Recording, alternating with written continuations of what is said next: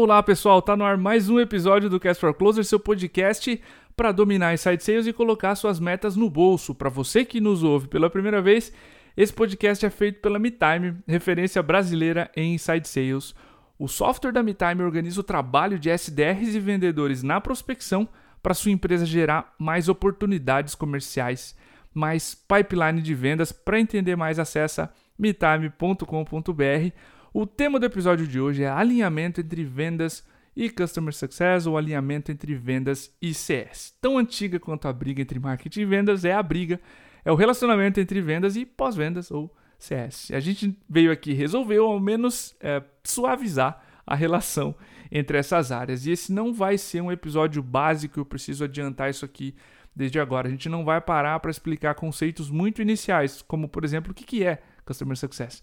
O foco aqui é a gente aprofundar o alinhamento entre essas áreas, afinal de contas, a gente tem uma empresa só, um caixa só. Para falar sobre isso, a gente trouxe a Marina Senna, um talento interno da MeTime. Ela liderou recentemente a área de Customer Success aqui, já conversou com muitos dos nossos clientes, com a maioria deles ela está bastante tempo na casa e agora ela é responsável pela área de parcerias na MeTime e está no time comercial. Por, claro, caminhar nas duas áreas, calçar os dois sapatos de CS e vendas, ninguém melhor do que ela. Marina, seu dia chegou, seja bem-vinda ao Cast for Closers. Fique à vontade para se apresentar, para dar um abraço na audiência. Hello, hello! Muito obrigada pela oportunidade, Cordovez. É muito bom poder participar do podcast que eu admiro e escuto muito com um amigo e um mentor. Já vivemos algumas aventuras juntos, né, Cordô? Sim, sim. e muitos aprendizados no caminho. Então, espero poder contribuir aí um pouquinho do meu conhecimento. Vamos embora. Marina, um dos aspectos, né, que a gente mais básicos assim quando a gente está falando de alinhamento de relação tanto marketing vendas quanto vendas CS é cultura, o respeito entre as áreas. Qual que você acha que é o papel dos líderes, tá? De CS e de vendas no quesito cultura de alinhamento entre essas áreas? E por favor, pode entender cultura como mentalidade, como o que é feito, mas não é dito, enfim. Que, o que é cultura e qual é o papel dos líderes na cultura de, de alinhamento? Legal. Show, boa essa pergunta. É, para começar a responder, eu vou contar uma passagem de uma conversa que eu estava tendo com o Rui há algum tempo. O Rui é nosso head de vendas. Boa. Eu estava comentando com ele que muitas empresas elas vinham conversar conosco para fazer benchmarking com a operação de CS da MeTime. E uma dúvida que sempre surge nesses papos é sobre como que a gente lida com um conflito com a área de vendas. É sério, sempre perguntam. Daí, beleza. E nessa ocasião, eu comentei com o Rui que esse é um desafio que a gente não tem. Então, ou pelo menos conflito não é a palavra que eu usaria para descrever hoje a relação entre vendas e CS na MeTime. E o Rui, uhum. sempre com os seus mil porquês, uma coisa que eu aprendi com ele, ele me perguntou, Marina, por que, que tu acha que, que a gente não tem esse problema, né? E de bate pronto, a primeira palavra que me veio à cabeça foi cultura. E aí, Cordô, para responder tua, o teu questionamento sobre o papel dos líderes nesse quesito, na, na questão cultural, eu acho que a gente pode desdobrar a resposta em duas camadas. E a primeira ela tem a ver com o papel do CEO na disseminação da cultura. Uhum. E aí, depois disso, né, na maneira como os líderes interagem entre si e com o time. Em relação ao, ao Diego Wagner como, como CEO, é, é nítido, é notória a preocupação que ele tem desde o primeiro dia de, de Me Time. Eu não estava, mas eu tenho certeza que é, é uma realidade, em relação à experiência e o sucesso do cliente. E essa preocupação dele como líder é, é algo que transcende o departamento e se traduz nas lideranças. Passa por produto, financeiro, marketing, todas as áreas da empresa. E desde que eu entrei na MeTime, eu percebo essa preocupação do Diego. Um, um exemplo prático disso é, assim, algumas vezes ele já deu um heads up para o time sobre cuidar com a maneira como a gente trata o cliente. E não só em frente ao cliente, mas internamente, quando a gente se refere a alguma pessoa ou alguma situação entre o time, entre nós, nas nossas conversas. E olha que o nosso time ele nunca foi de falar mal de maneira deliberada ou incisiva sobre o cliente. Mas essa preocupação do Diego é válida, porque caso contrário, caso a gente plante a sementinha, as pessoas elas começam a criar vieses em relação a determinado cliente e inconscientemente isso pode gerar certo nível de antipatia e indisposição que cedo ou tarde vai se traduzir na qualidade do atendimento. Então, falando um pouco sobre cultura, eu não lembro exatamente em qual contexto, mas eu nunca esqueço de um one-on-one que eu tive com, com o Diego, onde eu comentei com ele que o time estava tendo dificuldades em relação a um cliente específico e que vinha me preocupando o fato das pessoas elas estarem criando algum bias, algum algum preconceito negativo em relação àquele cliente. Mas a gente já tinha feito o alinhamento de cuidar com, com essas terminologias e com a maneira que a gente se refere ao cliente. E estava me incomodando particularmente o fato de ter que fazer novamente esse alinhamento. E aí, na ocasião que o Diego me falou, eu lembro até hoje, me tranquilizou bastante, foi o seguinte: Marina, esse alinhamento, essa questão cultural, ele é um processo contínuo que vai existir sempre. E vai ter que ser feito de tempos em tempos, não interessa. É, no final do dia, a gente está lidando com pessoas, podem existir conflitos de valores nessas interações, mas o nosso papel é lembrar o time constantemente das boas práticas e do cuidado que a gente tem que ter com o cliente na ponta da operação e internamente. Então, eu lembro Legal. vividamente dessa passagem. E aí a segunda camada da resposta, ela passa pela interação entre as lideranças e a maneira de conduzir os times.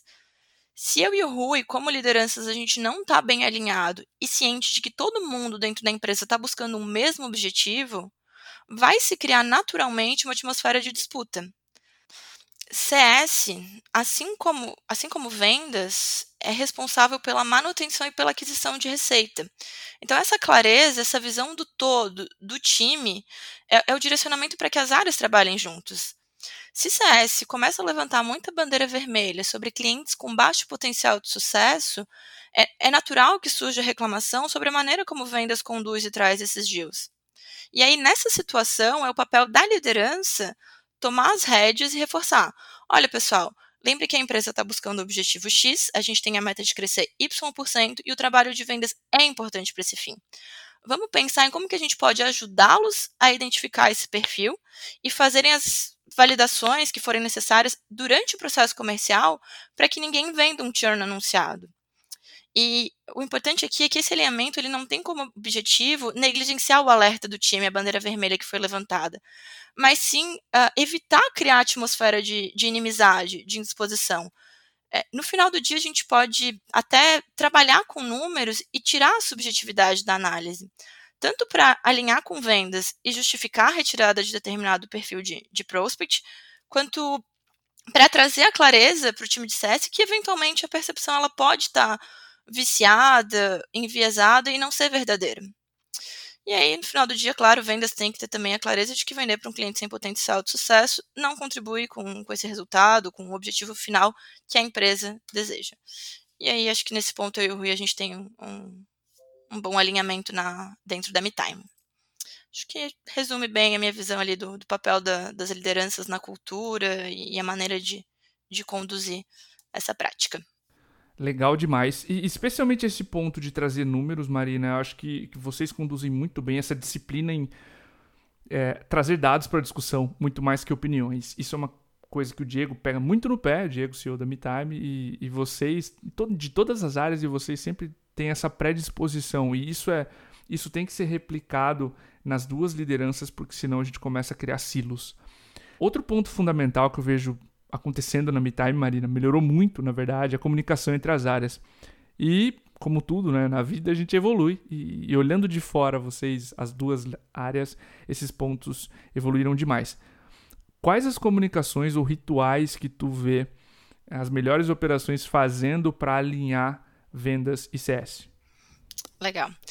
Bom, acho que um alinhamento importante para começar aqui é que quando você fala de de melhores operações, um, um disclaimer, é o seguinte: os rituais de comunicação e, e, os processos eles se tornam mais ou menos necessários, mais ou menos rígidos, dependendo do tamanho da empresa.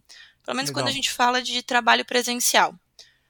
Nesse caso, é normal que em empresas pequenas o desafio de comunicação ele seja menor. É, no final do dia as pessoas estão próximas, todo mundo se conhece, as informações elas são absorvidas quase que por osmose dentro da, da organização. Já quando a operação ela começa a ganhar proporção e crescer, é importante daí ter esses processos para mitigar a possibilidade de problema e perda de informação. Uma maneira de trabalhar conforme a empresa ganha escala, não necessariamente é uma regra, é, mas que pode ajudar no desafio de alinhamento, é tentar justamente manter os times pequenos. E aí a pergunta é como fazer isso?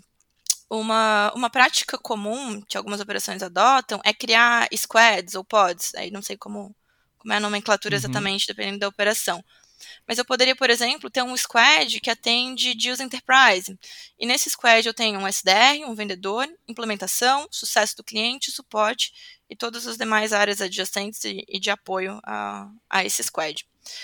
Essa estratégia, ela garante, de certa forma, fluidez da informação dentro do squad e também contribui para fortalecer o vínculo entre CS e vendas, uma vez que a mensuração do resultado ela se dá pelo objetivo do squad, e não da área específica, como entidades totalmente desassociadas, né? CS e vendas, disputa. Uh, mas acho que isso responde só parte da pergunta, porque essa criação de squad ela não é uma regra e nem a única prática para manter o alinhamento entre as áreas. E se eu fosse citar alguns rituais de melhores operações, eu começaria assim disparado por preenchimento de CRM. Eu falo CRM, CRM porque normalmente é a ferramenta que, que orbita toda a empresa, né? Mas o, o importante no final do dia é, é, a gestão da informação e a visibilidade que isso, que isso permite. E aí, Cordô, antes da gente conversar, eu perguntei pro nosso time, né? Galera, o que, que funciona bem hoje no nosso relacionamento com vendas? Acho que a resposta foi, foi quase que unânime. Foi algo tipo CRM maravilhosamente preenchido pelo time de vendas. Tá? E dá para descer uma camada nessa resposta. Não é o CRM preenchido que, que o time comentou. É um, um campinho ali dentro específico chamado objetivo com AmiTime. Ou seja, o time de vendas preenche por que, que aquele cliente está nos contratando, o que, que ele quer resolver. Isso nos ajuda Legal. em dois aspectos na operação. Tá? Primeiro, ajuda a melhorar a experiência do cliente. O nosso time de vendas ele é extremamente consultivo e a gente leva a sério a etapa de diagnóstico, tá? Você sabe disso. E se eu tenho essa parte do processo registrada, o diagnóstico, o objetivo com a time, eu não preciso depois fazer as mesmas perguntas para o meu cliente. O CS já chega com autoridade, ele mostra para aquele cliente que ele não é só mais um numa linha de produção, ele foi estudado e o atendimento é personalizado sim. E acho que o segundo aspecto onde, onde esse preenchimento CRM, onde essa prática contribui, é, operacionalmente é no cancelamento, quando surge um pedido de cancelamento por parte do cliente. Nesses casos, eu tenho um framework muito claro para agir. Então, eu chego para o cliente e pergunto: Ei, eu vi que você nos contratou para resolver o problema X. Isso era sucesso para você, certo? Me conta, quais foram os obstáculos que você encontrou para alcançar esse objetivo? Quais opções que você considerou para superar esses mesmos obstáculos?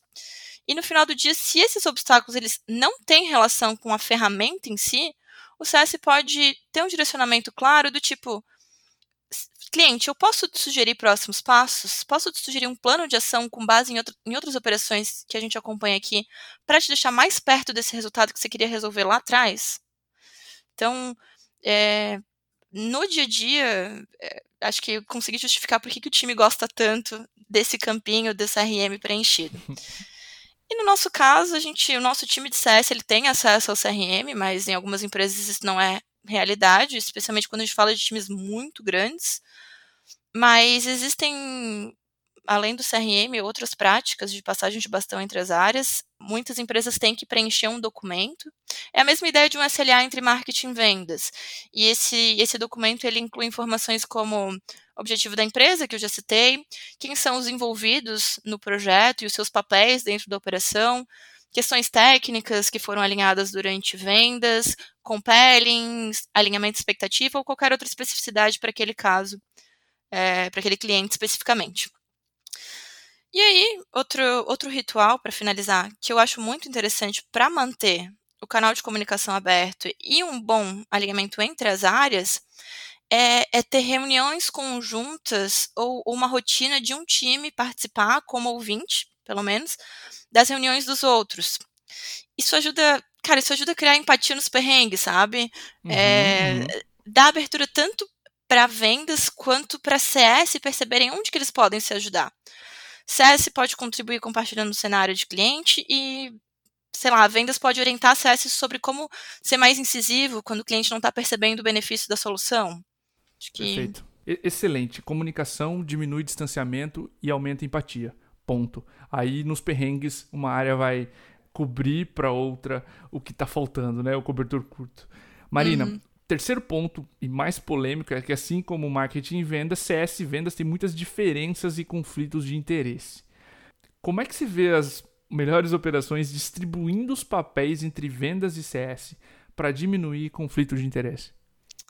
Show. São, são dois pontos, né? Conflito de interesse e distribuição de papéis.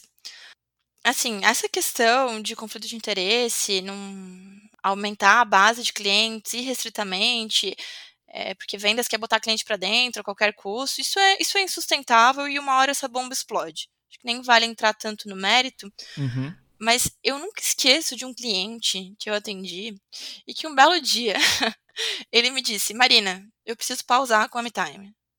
Todo o meu time de vendas vai ficar inoperante no próximo mês, a gente não vai mais vender.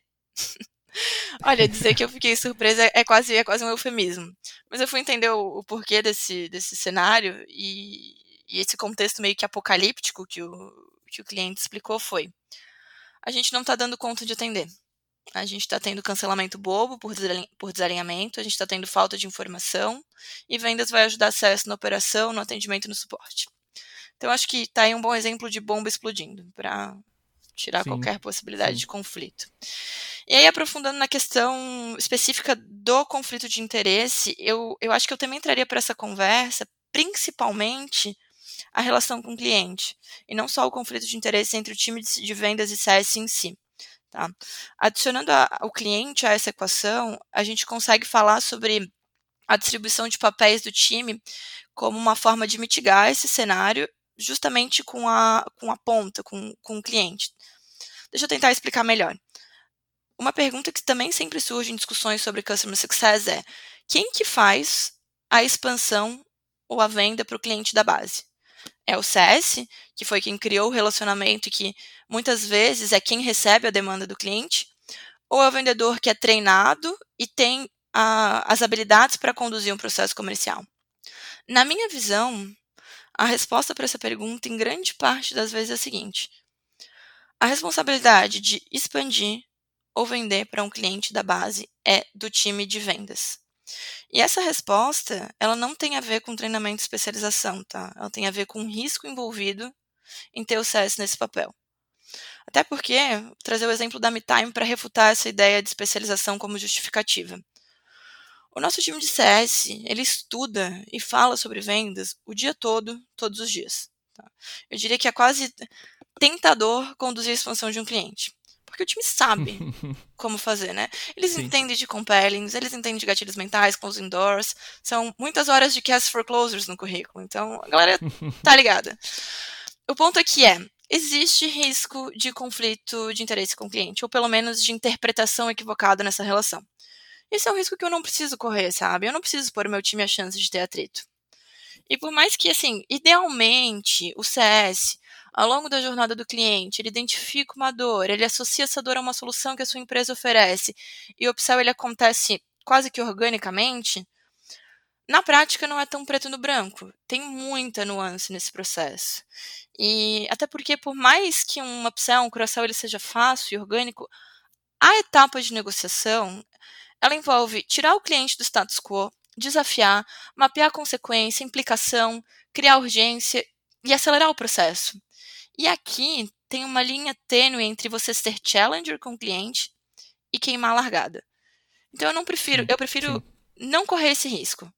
O CS ele tem que ser o, o, o trust advisor do cliente. E o cliente tem que confiar que eles estão trabalhando no mesmo time.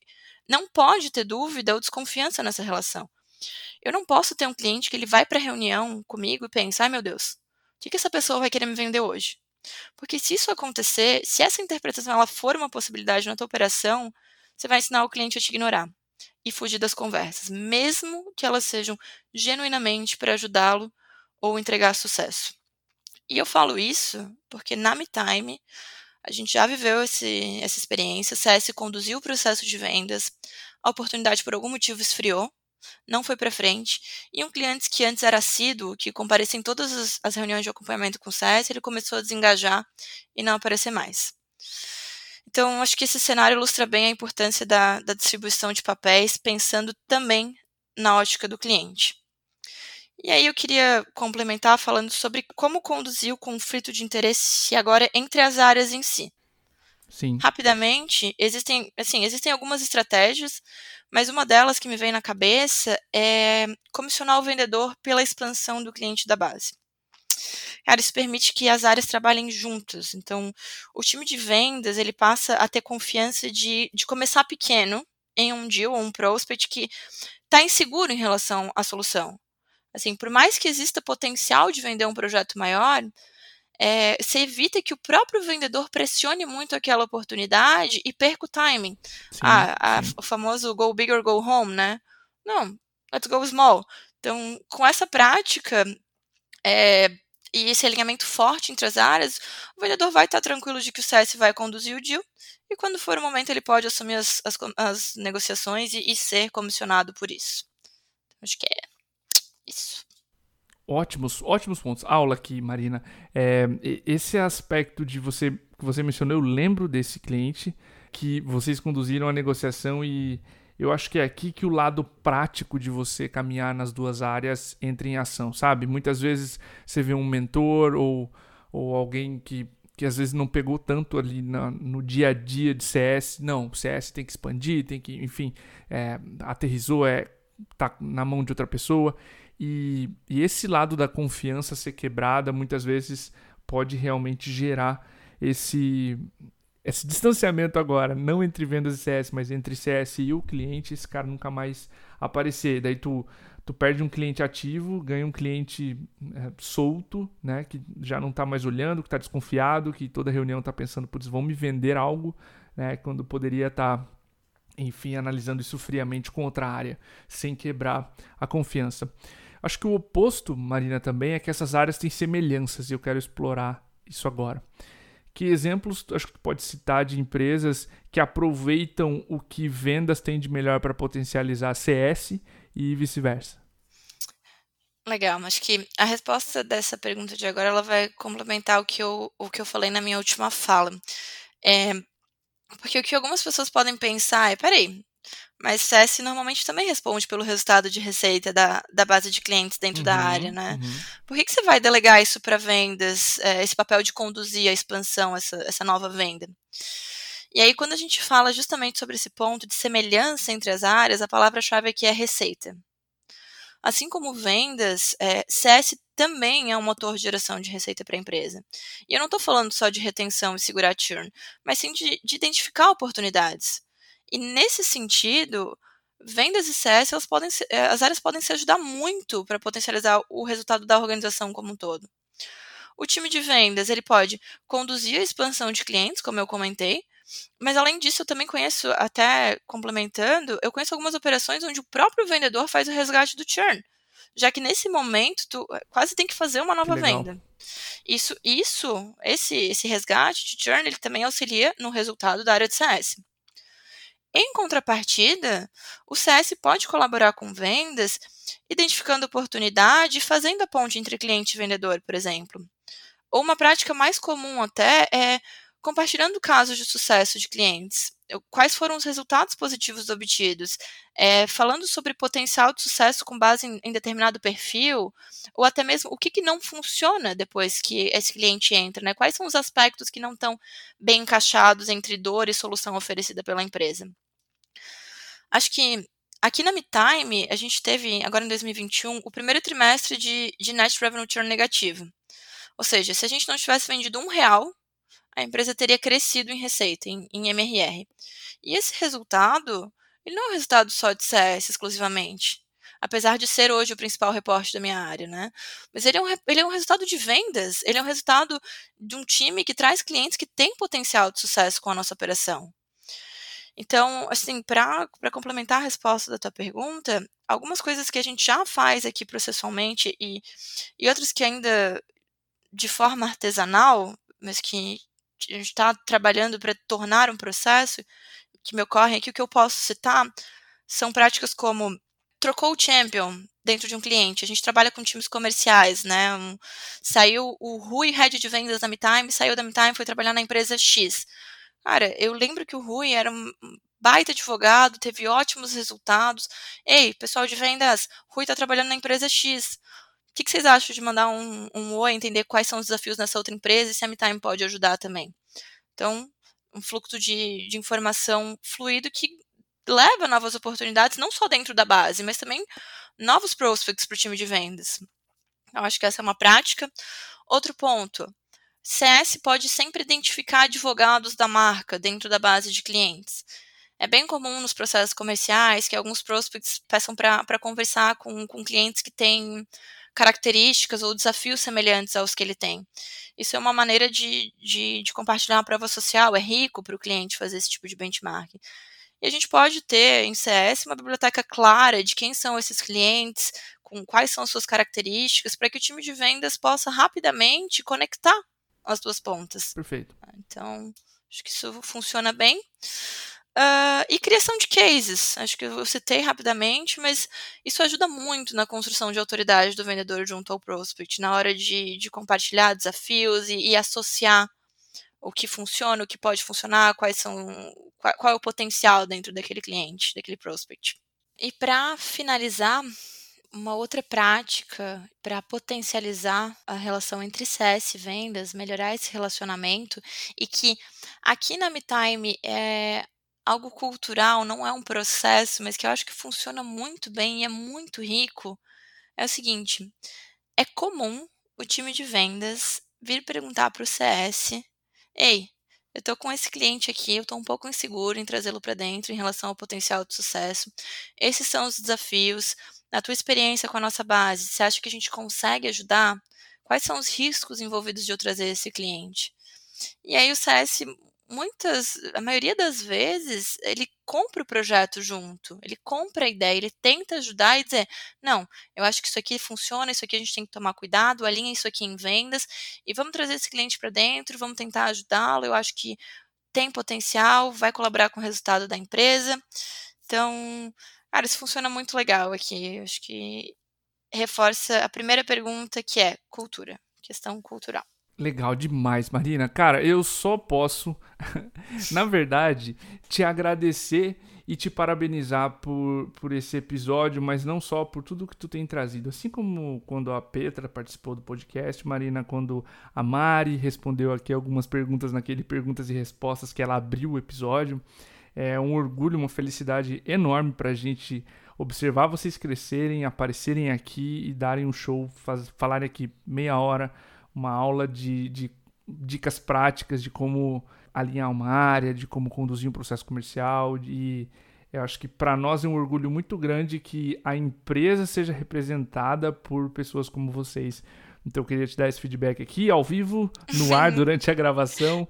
É, feliz pelo que você é e pelo que você representa a MeTime, tá? Parabéns pelo seu, pelo seu 2020, 2021 que você tem feito, a área também, as duas agora que você está. E fica à vontade para deixar um abraço aí para a audiência, enfim, é, quem quiser trocar ideia com você no LinkedIn, enfim, como é que você tá, como é que te acha? Legal, brigadão, Cordovez. É, assim, satisfação enorme ouvir isso, especialmente você. Depois eu mando ali a caixa de chocolate que a gente combinou. Boa. Mas é, eu aprendi muito com, com a MeTime, contigo, com o Diego, com o Rui, com a Petra, com a Mari. Acho que o nosso time é um prazer enorme poder trabalhar e aprender com, com essas pessoas que estão ali dia a dia na operação. Bom, estou super aberta para conversar, para quem quiser trocar uma experiência. Eu tô no LinkedIn. Ai, cara, faz 84 anos que eu não apareço nessa rede social. Mas tem meu e-mail, marina.metime.com.br. Quem quiser trocar uma ideia, por favor, me mande e-mail, é mais fácil responder por lá. E obrigada mais uma vez pela oportunidade, viu? Prazer enorme estar aqui. Show de bola. Para você que ouviu o episódio até agora, um abraço e até o próximo.